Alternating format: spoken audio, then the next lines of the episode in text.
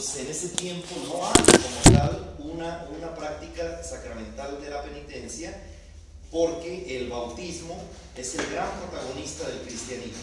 ¿sí? El bautismo y la Eucaristía, obviamente.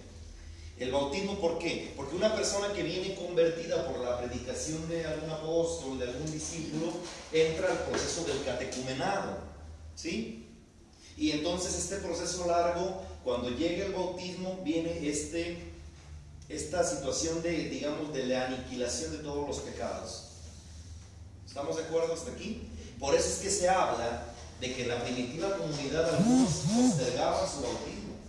Hacían procesos de catecumenado largo, largo, largo, para decir, como no había como tal una práctica del sacramento, ¿sí? Como no había como tal una práctica del sacramento, algunos de ellos pues querían, por ejemplo, pues a lo mejor alargar, alargar su bautismo ya hasta que se estaba viejo, para tener menos tentaciones, para tener menos posibilidades de caer en el pecado, porque no había como tal una práctica curativa, ¿sí?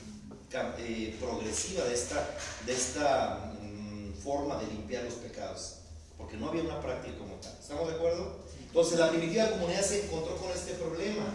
Mi bautismo me borra los pecados, pero después yo peco, después caigo en culpas graves. ¿Cómo procede aquí? El rigorismo del cristianismo primitivo, que también conocía pecados imperdonables, fíjense bien, pecados imperdonables, da testimonio de la difícil cuestión acerca de la posibilidad de una segunda penitencia. A esta segunda penitencia no se había que aspirar de ninguna manera, sino que representaba una posibilidad para los casos más extremos. Su efecto era paralelamente al bautismo reintegrarse a la iglesia como cuerpo de Cristo, es decir, volver a la participación en la Eucaristía. Sin embargo, aunque no era una repetición del bautismo, era considerado como la, renovación de la eficaz respuesta a los compromisos hechos en el bautismo. O sea, el rechazo y la liberación del pecado y una vida nueva. Es, ojo, hasta el siglo III que se impuso la Iglesia Universal al parecer de que a todos los pecadores el procedimiento penitencial les podía conferir sin excepción una vez en la vida, una vez en la vida la expiación. Fíjense bien, este es el siglo tercero. O sea, el primero era un rigorismo tremendo. Tú te bautizabas y es magnífico, ¿verdad? Para no pecar.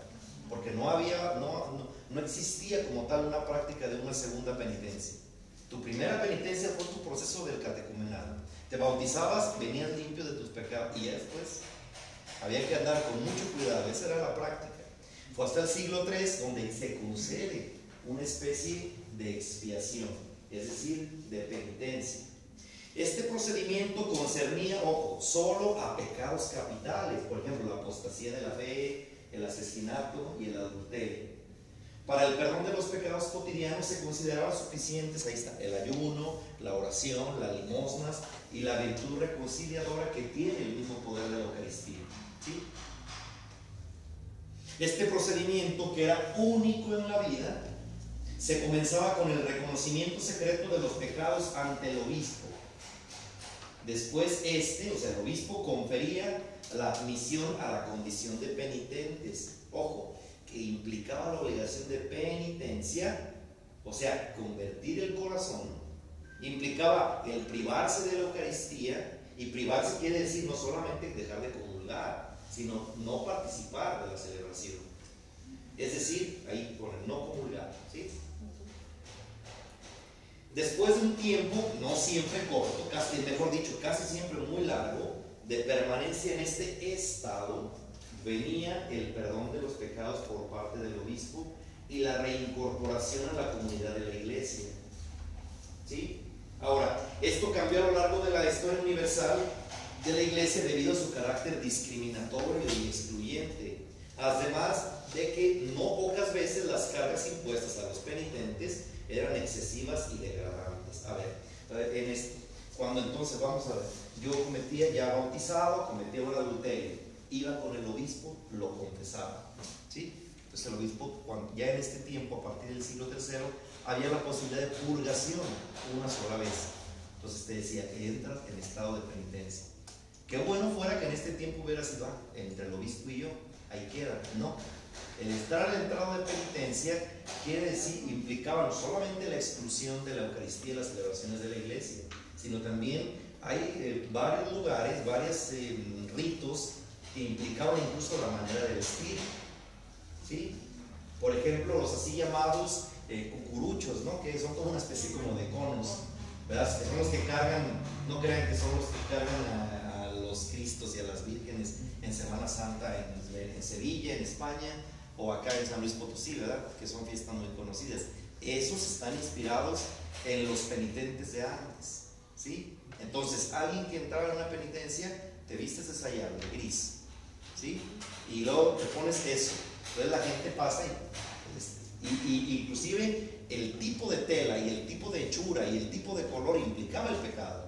O sea, todo el mundo lo veía y, chico, este le puso el cuerno, ¿no? O sea, este, este cuernió, o sea, o este robó, o este cometió apostasía, ¿verdad?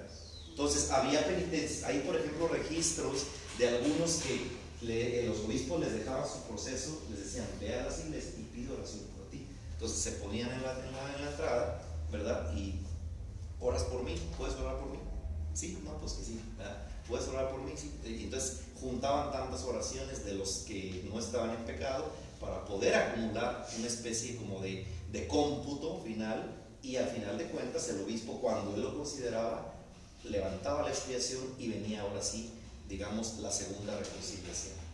¿Qué les parece? Esto, esto, es, esto es algo cierto. El hábito de San es un hábito de penitencia, ¿sí? Es un hábito que usaban los campesinos, pero que también en ese tiempo usaban, por ejemplo, los leprosos, que ya saben que los leprosos, pues pobres, no solamente era un mal del cuerpo, era un mal también de, de la sociedad, eran pecadores. Algo tuvieron que hacer ellos o sus familias para que hayan contraído esa enfermedad y entonces por eso pues había que vestirse de esta forma, es un hábito de penitencia. No es porque, ay, qué caliente está, no, de penitencia porque implicaba, me visto así, estoy en un proceso de, conversión. ¿Sí? Esto implicaba también a veces un cierto tipo corte de cabello, implicaba también la ceniza llevarla, Algunas, algunas prácticas que eran eh, totalmente públicas, como dice ahí, exageradas y degradantes, discriminatorias. ¿Sí? Obviamente estos procesos de purgación los controlaba solamente el obispo. Aquí no se ve todavía la figura del presbítero supervisando este tipo de procesos. Eran los obispos los que vigilaban este, este tipo de caminares para al momento que ellos consideraban, levantaban el, el, proceso de, de purgación y entonces pasaba el penitente a ser un perdonado. ¿Sí?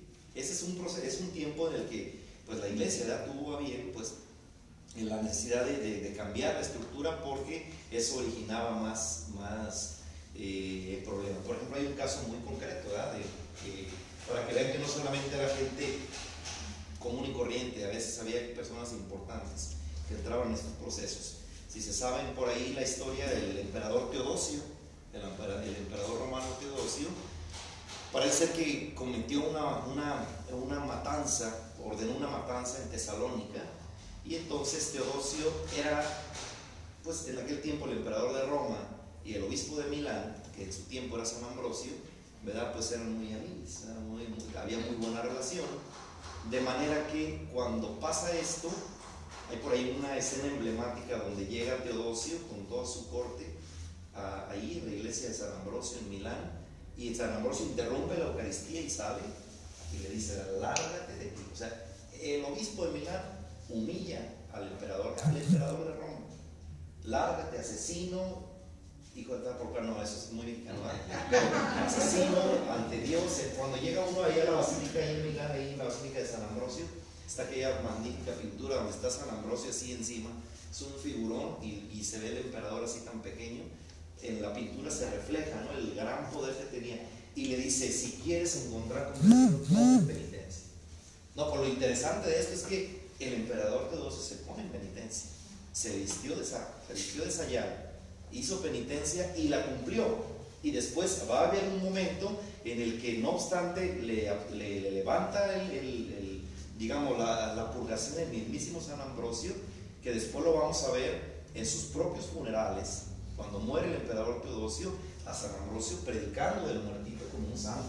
Y precisamente santo porque siendo lo que era, aceptó con mucha humildad su culpa, hizo penitencia y encontró perdón de Dios. Entonces son una de las historias emblemáticas, dices, híjole, pues el emperador, ¿verdad? Vestido de, de oro y púrpura y después andar ahí con sayar y todo y que todo el mundo lo viera. Digo que ahorita si un político se vistiera así, como se le salía raro, ¿verdad? Que cualquier político dijera que entrar en un estado de culpa, bueno, sería llevar agua al mar, ¿verdad? Bien, eh, adelante, después de este vendazo, ¿no? Adelante. Sin embargo, aunque ¿dónde hacia el siglo III, pecados capitales, discriminatorios. Bien, 3.2. ¿Cómo se pasó entonces a la confesión individual? De este tipo de procesos largos, complicados, degradantes. ¿Cómo se pasa a la confesión individual? Dice, como forma básica de la penitencia ya desde hacía tiempo se había impuesto la confesión, que remonta sus orígenes a las fuentes monásticas y más precisamente a la mentada y así conocida dirección espiritual, muy común dentro de las comunidades de los monjes. Al principio se daba la confesión de los pecados ante un monje laico o sacerdote, no importaba eso, con dotes carismáticos, aunque el penitente acuda a un sacerdote después para la, absolución sacramental. Fíjense bien, le deben tanto a la vida religiosa, se lo deben a la vida religiosa, mientras acá en la iglesia se daba este tipo de procesos pues muy complicados, muy extravagantes, impensables para nuestro tiempo, ya los monjes dentro de los monasterios ya tenían una especie de, de coloquio personal como dirección espiritual. Se acudía a aquel monje santo, aquel monje virtuoso, aquel monje sabio para pedir un consejo, para confesar los pecados. ¿verdad? El mismo San Francisco, ya hasta el siglo XIII, recomienda a los frailes confieses de los pecados unos con otros. ¿sí? Y esto no implica nada sacramental. Es decir, tú tienes con tu acompañante espiritual poder ayudar a confesar los pecados. ¿Sí? Pero fue desde el siglo III hasta como el 7. Sí, no, es un periodo largo, ahorita lo vamos a ver más adelante. Eh, y dice, la confesión pues individual ante un clérigo ya se desarrolló pues en la iglesia eh, celto-irlandesa. Baste aquí recordar el gran ejemplo del ejercicio de este sacramento de San Columbano y sus monjes llamados caminantes. Búsquenme por favor ahí en Google la fecha de San Columbano, de su vida, por favor. Eh, que trajo consigo una transformación de la concepción de la penitencia, pues era la misión del sacerdote estimar la gravedad de los pecados y fijar la forma de reparar la ofensa cometida ante Dios. Miren, eh, en, el tiempo que estuve, que tuve la gracia de estar en Milán, una vez un fraile nos, dijo, prepárense porque vamos a ir a, hacer una paseada, hacer un paseo. Vamos, pues. Y pues hablar un poco italiano y como podíamos reunir, que éramos seis de todo el mundo, frailes. Y yo iba, yo iba así muy, dije, qué flojera, yo vine a estudiar otra cosa, ¿no? O no sé a dónde me llevaban. Y nos llevaron cerca de ahí de Milán, en un lugar en Emilia Romagna, que se llama Bobbio. Un lugar fascinante, verde, todo, así que había que bajar en un. Y llegando ahí me encuentro con que era el lugar donde está sepultado San Columbano, ¿verdad? Del cual yo ya había dado varias clases de historia de vida religiosa en el postulantado, lo tenía muy presente, pero no sé, se me pasó el dato y llegar ahí fue de veras una emoción increíble. Porque San Columbano es el padre de los monjes caminantes, de los monjes irlandeses, que esos prácticamente están ya, si no desaparecidos, quedarán muy pocos, pero son determinantes no solo en la vida religiosa, sino en la vida del sacramento de la penitencia. ¿Por qué? ¿Por qué se les debe a San Columbano y a sus monjes el paso de estos procesos complicados de la penitencia al paso de la confesión individual discreta y sobre todo donde el penitente recibe el voto de confianza del sacerdote para practicar la penitencia, se le debe a él. ¿Saben por qué? Se los explico así rápidamente. ¿Cuáles son las fechas? Dice, bueno, nació en el 543 y murió en el 615. Estamos hablando del siglo VI, ¿sí se fijan? Y dice que creó dos monasterios, uno en Francia y uno en Italia, en 590 y 614. Bien, entonces estamos hablando de San Columbano del siglo VI, ¿sí? Eh, para que vean que estamos aquí ubicados. Y entonces, eh, en, ¿cuál fue su contribución? San Columbano sale de Irlanda caminando y dicen que, bueno, recorre varias partes de Europa con sus monjes, caminando, son de los serán de los primeros monjes, porque había benedictinos en ese tiempo, había cistercienses, pero, no, cistercienses todavía no, benedictinos sí, pero eh, que eran fijos en su monasterio. Ellos salieron a fundar, salieron a, buscar y donde llegaban fundaban monasterios y se, mm, se enfrentaron a una realidad concreta.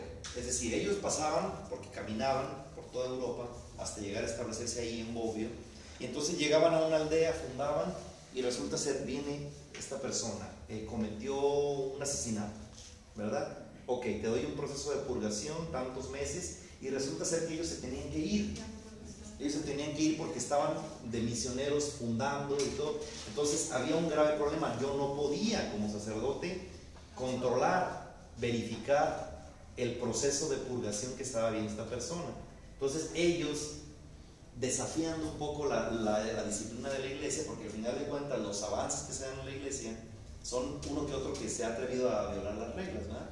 Entonces ellos tuvieron siempre la conciencia, es Dios el que vigila, es Dios el que perdona y es Dios al que, con el que te estás regulando este proceso. Entonces, pues, en el momento en que tú cumplas lo que ya se estableció, conversión del corazón, juntar tantas oraciones, practicar tantas penitencias eh, ascéticas, en ese momento se te va a levantar ese, ese, pecado. Entonces ellos daban el voto de confianza y seguían en su camino. ¿Sí? Entonces esa práctica se fue difundiendo. Lo fueron difundiendo hasta que después va a llegar un momento en el que esa práctica resulta ser inspiradora para la iglesia.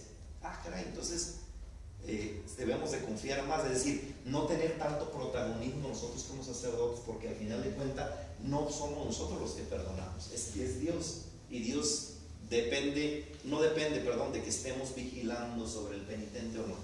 ¿Sí? Entonces, e, e, esto es algo muy bello, pues, porque los monjes caminantes, los monjes de Irlanda, practican eso.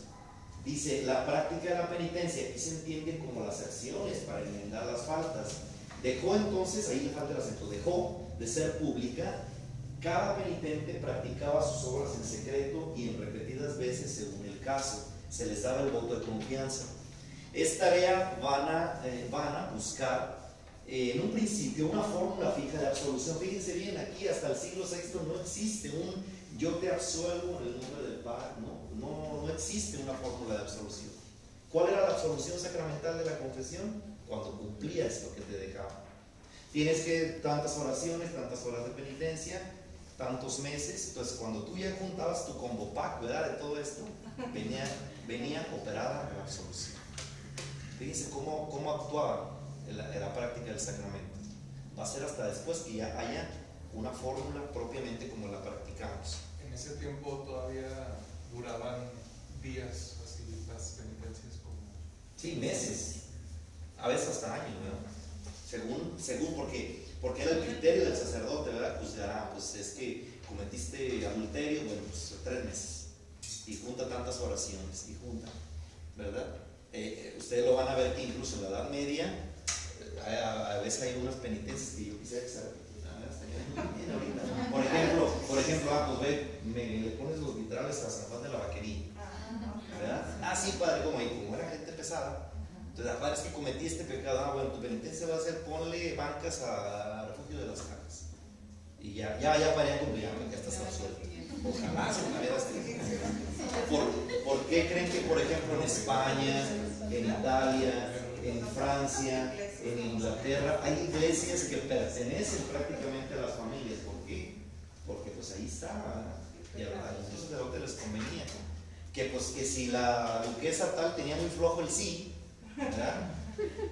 pues bueno, pues la próxima vez me voy a construir, le voy a poner el techo, y la próxima vez, y vaya, no se Entonces, esta era la práctica. Por eso, por eso cuando eh, en, Europa se ve mucho esto, se ve que esta iglesia la construyó la duquesa fulana porque era prácticamente de puras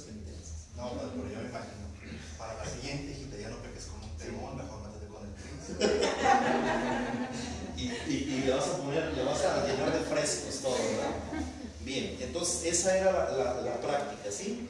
Bien, entonces la reconciliación en la iglesia medieval, ya con esto concluimos. La reflexión medieval sobre el papel del sacerdote en el sacramento de la penitencia conllevó la sustitución de fórmulas deprecativas es decir, el misereatur, por fórmulas indicativas, es decir, el yo te absuelvo, el ego te absolvo. No fue sino hasta 1439, fecha de examen, ¿sí? En el decreto Pro Armenis en el Concilio de Florencia, donde apareció por primera vez la fórmula indicativa de absolución como forma sacramenti. Y desde ese concilio, el concilio de Trento, es la única fórmula admitida. ¿sí?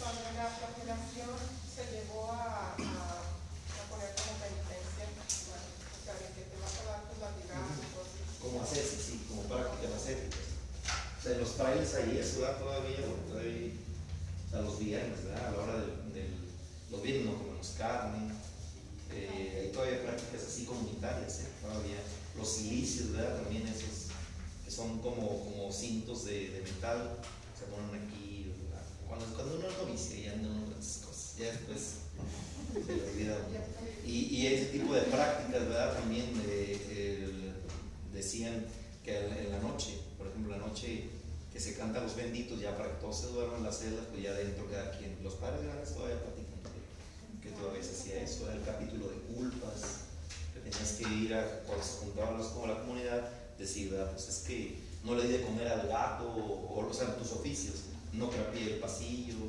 o le grité a una persona, o sea, había todavía esas prácticas. Algunos monasterios todavía los tienen, de clarisas. ¿sí? Ahí en Zapopan los viernes se va, ¿no? Se termina de comer, nos, nos levantamos de la mesa y ya el guardián eh, misericordia, Dios mío, el Salmo 50 y los todos formados hasta la, hasta la capilla de profundos, ahí donde están los difuntos, ¿sí? Es un acto de una oración y le voy a cada quien a sus oficios.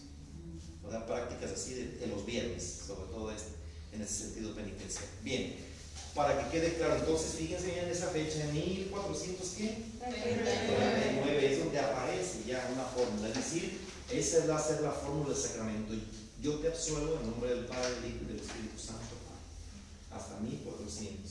O sea que, fíjense que en los, tiempos de nuestro Padre San Francisco y Santa Clara, pues no había, no la había. La práctica era esa, era una práctica penitencial pública. Bien, aunque no lo crean, el sacramento de la confesión tiene un rito. ¿eh? Digo, nadie lo usa, en el mundo nadie, pero hay un rito, hay un rito completo con lecturas se utilizan, por ejemplo, en, cuaresma, de repente para hacer alguna celebración comunitaria o los que se van a confesar, alguna cosa así. Eh, pero lo hay. Eh, el rito se los, dio, se los puse aquí sintéticamente. Uno, una invocación inicial. En el nombre del Padre, del Hijo y del Espíritu Santo. Amén. Es lo más correcto. Todo sacramento abre con el saludo trinitario. Yo sé que a veces hay prácticas así un poco folclóricas, bellas, como quiera, eh, Ave María Purísima, sin pecado concebido, muy loable, ¿verdad?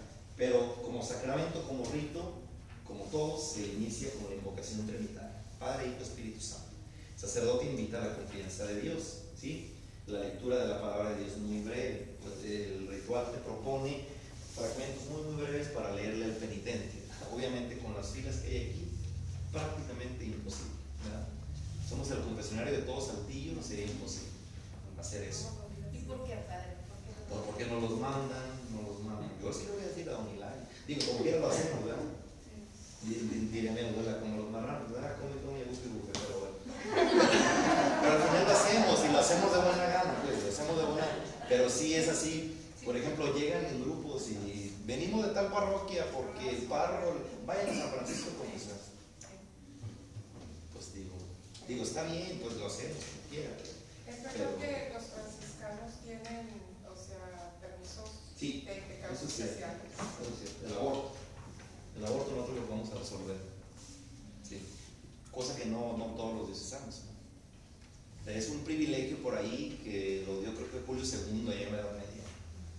En el Renacimiento por 1500 y tantos y no, se no, no, no, no, ha habido otro papa que lo... Ah, más bien lo han, lo han como generalizado, ¿no? Como en, el, en, la, en la... De repente en la cuaresma los obispos lo extienden a todos los sacerdotes. Por ejemplo, el pecado del aborto, lo extienden. Durante la cuaresma todos pueden, o durante tiempos especiales de jubileos. Ahora para el de la misericordia creo que fue práctica común, se extendió para todos. Pero nosotros lo tenemos. Allá en Guadalajara así pasa, ¿verdad? Todos los casos de aborto llegan ahí a la basílica o a San Francisco. Sí, porque llegan a la, a la catedral y que inclusive con canónigos ahí con ellos, pues es que aborto, váyase a la basílica. De hecho, mi primer caso que absolví de aborto fue aquí en Saltillo y lo habían mandado de otro, de, de otro lado. De otro lado, y fue una eh, doble, o sea, el- la- a la pareja. Una cosa muy dolorosa, muy triste, pero también muy reconfortante. Muy, una experiencia muy, muy bella que recuerdo. Y, y- y bueno, es un privilegio que, que tenemos los frailes. No nada más los frailes, también los dominicos y los carmelitas. Por lo mismo, por las órdenes, por la cuestión de la mendicación. Es decir, nos movemos y, y estamos imposibilitados de seguir procesos eh, por la misma misión, por la misma estabilidad. No es lo mismo, por ejemplo, un sacerdote de una diócesis que sabe que va a permanecer aquí, ¿verdad? A que a mí mañana, como es mi gobierno de creativo, mañana me manda a Francia, ¿verdad? O me manda a, a la sierra. Entonces es un poco por la movilidad. Digamos que ustedes vinieron a hacer ahorita los caminantes. Pues sí, sí, sí, porque era lo- después en la Edad Media vendrán la mendicación, ¿verdad? Que son esos que, pues, que misionan, que van por todos lados. Sí, entonces yo me he fijado, por ejemplo, que la práctica del aborto, eh, de repente hacen mm, la absolución del aborto, los obispos dicen, ¿no? Eh, yo he visto que, y eso sí es muy, muy común, por ejemplo, tú eres el padre fulano, que yo te concedo tres permisos para absolver el aborto, ¿verdad? Y porque ya me ha tocado que de repente una vez el señor Lizares, en, estábamos un retiro cuando estábamos en teología, y le suena el teléfono, y, ay, disculpe, bueno, sí, sí, muy bien, ándele pues, sí, lo tiene, lo tiene, muy bien, muy bien, ya se le vencieron, muy bien, ándele pues. Y ya nos explicó ¿verdad? Que, que un sacerdote que tenía tres permisos, ya los había agotado y necesitaba uno más. Y ya decía, pues son cosas que ustedes no, pues ustedes no necesitan, hermano, ¿verdad? pero pues mi sacerdote sí. Pues sí, no, o sea, si ahorita alguien llega con algo de una cuestión de aborto, la absuelvo y ya. Alguien que está a favor, pero jamás lo ha practicado, se confiesa. ¿Del aborto? Sí, digamos, Sí. todas las feministas que andan en la marcha que jamás han sí. abortado, pero están a favor. Sí, ya eso, eso ya está dicho, eso ya se ha, se ha hablado, quien lo promueva, lo defienda, eso ya lo hemos visto. Eh, ¿Con, con quién lo platicamos? ¿Con asistencia a enfermos o dónde lo vimos? Sí, ¿verdad? Que- sí, sí. Es decir, si, es decir, si andas de novedosa y compartiendo estados, ¿verdad? De que ya, ya ya se abrió, pues habla, ¿verdad? Sí, una ninguneadona en la iglesia te pongo. Porque sí, sí, es que sí, sí te tiene que. O, sea, el derecho canónico en cuestión del aborto habla de que no solamente la que aborta. De hecho, si alguien le presta, es que me faltan 200 pesos para completar. Si tú le prestas, implica. Hay cómplices. Por eso está la discusión que si Biden, que si, que si los senadores que aprueban eso, pues es obvio, entran en excomunión. Es decir, bueno, el otro día, no sé con quién lo veíamos, que había chavitas que andan en esta onda de, de, de novedosas, ¿verdad? De inventadas, que, que quieren eh, hacérselas interesantes, siendo feministas. Y, y ya ven que no sé qué, en qué momento se juntó el oeste del aborto con el feminismo, que son dos cosas totalmente distintas. Pero bueno, esta gente las ha unido y entonces se muestra como una sola bandera. Quien anda con esas cosas, pues es, es- es- es necesario decirlo y acusarlos, ¿verdad? Es decir, tu deber cristiano es que, oye, tu hija está publicando esto, aguas. Eh, eh, sí, sí, es, sí es, es, de ponernos críticos sobre esto. Bien, entonces viene eh, la recitación del yo confieso, cualquier fórmula de acto penitencial. Viene la confesión auricular, que es propiamente decir enumeradamente los pecados, sin entrar en detalles.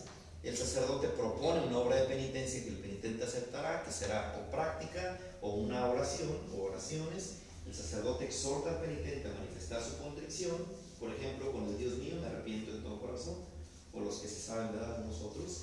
El acto de dolor, le llaman en el acto de dolor. Y después viene la absolución. ¿Cuál es la fórmula de absolución? Esa. Dios Padre misericordioso que reconcilió el mundo consigo con la muerte y la resurrección de su Hijo y envió al Espíritu Santo para el perdón de los pecados, te conceda por el ministerio de la Iglesia el perdón y la paz. Y ahora sí que la fórmula sacramentis es yo te absuelvo de tus pecados en el nombre del Padre, del Hijo y del Espíritu Santo. Pues la fórmula larga fórmula corta. ¿Sí? Preguntas, dudas. Interesante, ¿verdad? Sí. Más que un comentario, ¿vale? digo, toda la parte que vimos al principio, ¿no? De que tenía que ser tan drástico y tan duro que era el proceso para poderlo reintegrar. yo supongo que se veía muy influenciado porque la autoridad, eh, pesaba más la autoridad de la iglesia la autoridad civil. Y para meter en orden a tanta gente, pues tenían que hacer escarmientos que fueran duros, ¿no? En ese sentido, cabrón, ¿cómo le hago? Pues a través de, la reconciliación. Porque si no, aquí se va a salir de las manos. Conforme hemos ido avanzando, pues ha ido cambiando esto. Por eso, yo supongo, a lo mejor estoy equivocado, pero ante, ahorita, ante la situación de eh, falta de sacerdotes para poder llevar a cabo una confesión eh, personal, en algún momento tendría que eh, cambiar o, o autorizarse que incluso la absolución fuera a través del teléfono, ¿no? Por ejemplo, y a distancia. No, sí, no. Ya, ya, está, ya está aclarado ¿verdad? eso. ¿no? Ahora con la pandemia esas son de las cuestiones que se puso. ¿no? Ajá. Sí, no, definitivamente no. Eso ya, ya, ya está, está inclusive ¿Está regulado? ya, sí, ya. Ah. No desconocido. Sí, no, se necesita ver una, ahora sí que es presencial, ¿verdad? En ese sentido, sí. En Sí, porque por ejemplo las misas, por ejemplo las misas presenciales, pues no es que participas de la misa, Sí, no, no es una participación, porque la participación de la misa es la comunión y no, y no está, una transmisión no está. O sea, ahora sí que, perdóname la expresión, pero es una especie de consuelo para el pueblo, pero no es que sea. O sea, ese es el problema, que mucha gente ya en dos años de la pandemia dice, voy a participar de la misa por eh, la televisión. No, no, no, no. O sea, fue una medida, una alternativa que se dio para consolar al pueblo, pero no es una participación. Y el problema de la desinformación, porque incluso en una ocasión se publicó que iba a ser una misa concelebrada a distancia, cada sacerdote en su pantalla, No, en unión con el obispo en tal no, miedo. Y fue oficial. Entonces ahí donde la gente empieza a decir, espera. No, no, no. Carece de sentido ¿verdad? todo eso. Bien, ¿alguna pregunta? Dijo acto de, pero ya se me pasó. Cuando ¿De dice dolor? el sacerdote exhorta al Ah, sí, ese es el yo confieso, ¿verdad? Ajá. O el acto de contrición, o el acto de dolor, según cada región Más bien, cuando ya va a dar la absolución, dijo otra, otra palabra, es un acto de de dolor. dolor. Pero, pero es el acto de contrición, nada más que dije que le llaman, ¿verdad? Ah, ok. Bien, preguntas, dudas. Ah, este, sobre las indulgencias. Ya Ah. que pues, está Sí. la plenaria y la parcial. Y muchas personas, pues, tenemos la creencia de que, pues, en gracia con todo lo que se pide, tú recibes la plenaria y quedas absuelto de la culpa y de la falta, entiendo que es así. Pero luego he leído yo, que no se me hace tan congruente, que si las aplicas tú por las ánimas benditas, que es un tema Sí. muy delicado, que a ellas no les aplica en el mismo tiempo ni en el mismo formato que a nosotros que estamos en esta De hecho, las indulgencias surgieron para los difuntos. ¿no? Surgieron para los difuntos. La base bíblica en, en, en segunda o libro de Macabeos es para los difuntos. O sea, fue una ofrenda que se hizo para los difuntos. O sea, que así que eran al otro mundo, ¿verdad? Y, y se hizo práctica de, de vivos. Sí, es un tema que requiere un poquito más de estudio. Ahora viene ya para el 2 de agosto la indulgencia de, de Asís, perdón de Asís. Por ahí les voy a mandar un video de un poquito de la instrucción para, queremos eh, potenciar esa fiesta, que es el lunes, de este lunes en 8, eh, fiesta franciscana, y ya, ya saben, esta, esta indulgencia surge por, por voluntad de San Francisco. Hay por ahí un pasaje muy bello, donde él quiere salvar a todos y, y se le concede. Nada- nadie se explica cómo una indulgencia de este tipo fue concedida a alguien tan simple, pero se le concedió. El Papa Honorio III. Y hay pasajes muy bellos, de hecho ya mandamos a hacer lo, lo que va a estar en el templo, donde Francisco mismo predica. O sea, el Papa le dice, la ya la obtuvo y, tú la vas a predicar. Y hay un pasaje muy, muy bello donde está predicándole a los obispos y al pueblo. El pobrecillo del cielo, sin instrucción ni nada, ahí está. Muy envalentonado y enseñorado. Entonces, eh, por ahí vamos a, a indagar mucho más. Pero sí, ahora les mandé este, este artículo, ya para no hacerlo más largo.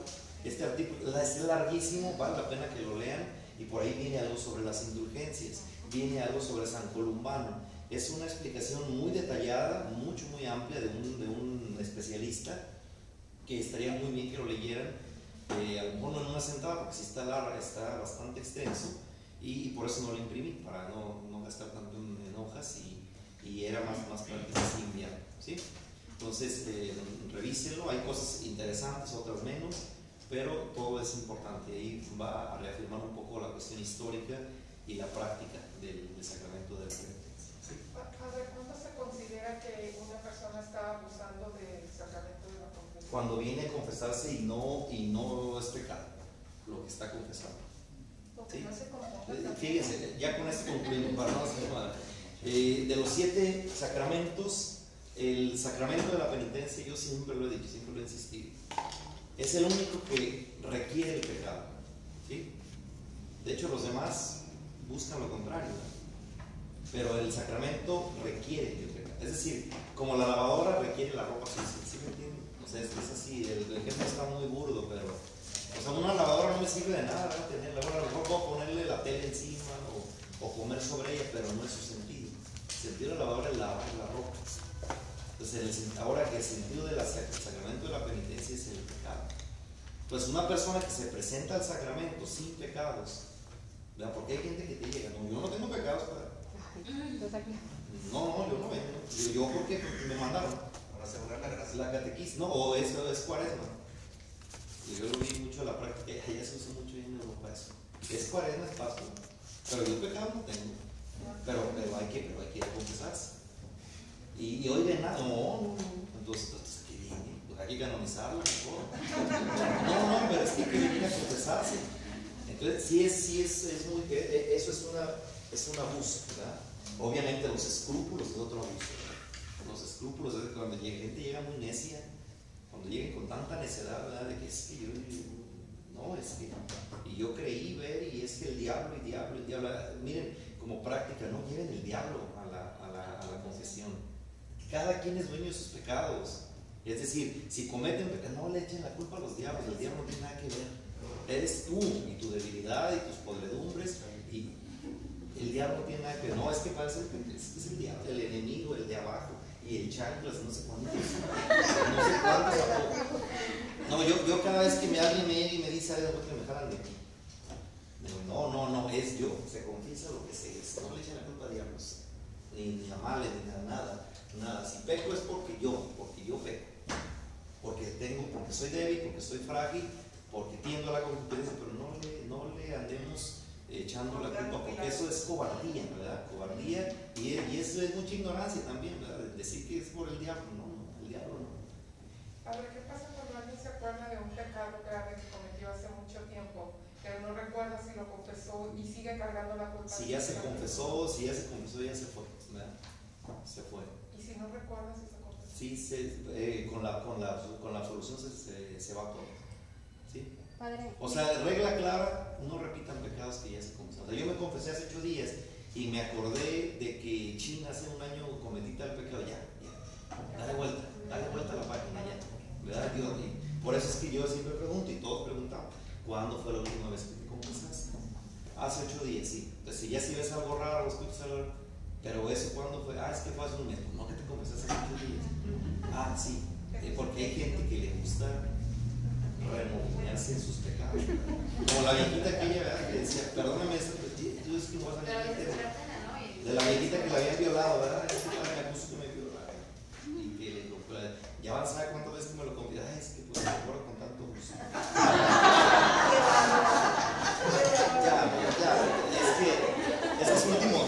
Es que, lo, es recuerdo con tanto gusto.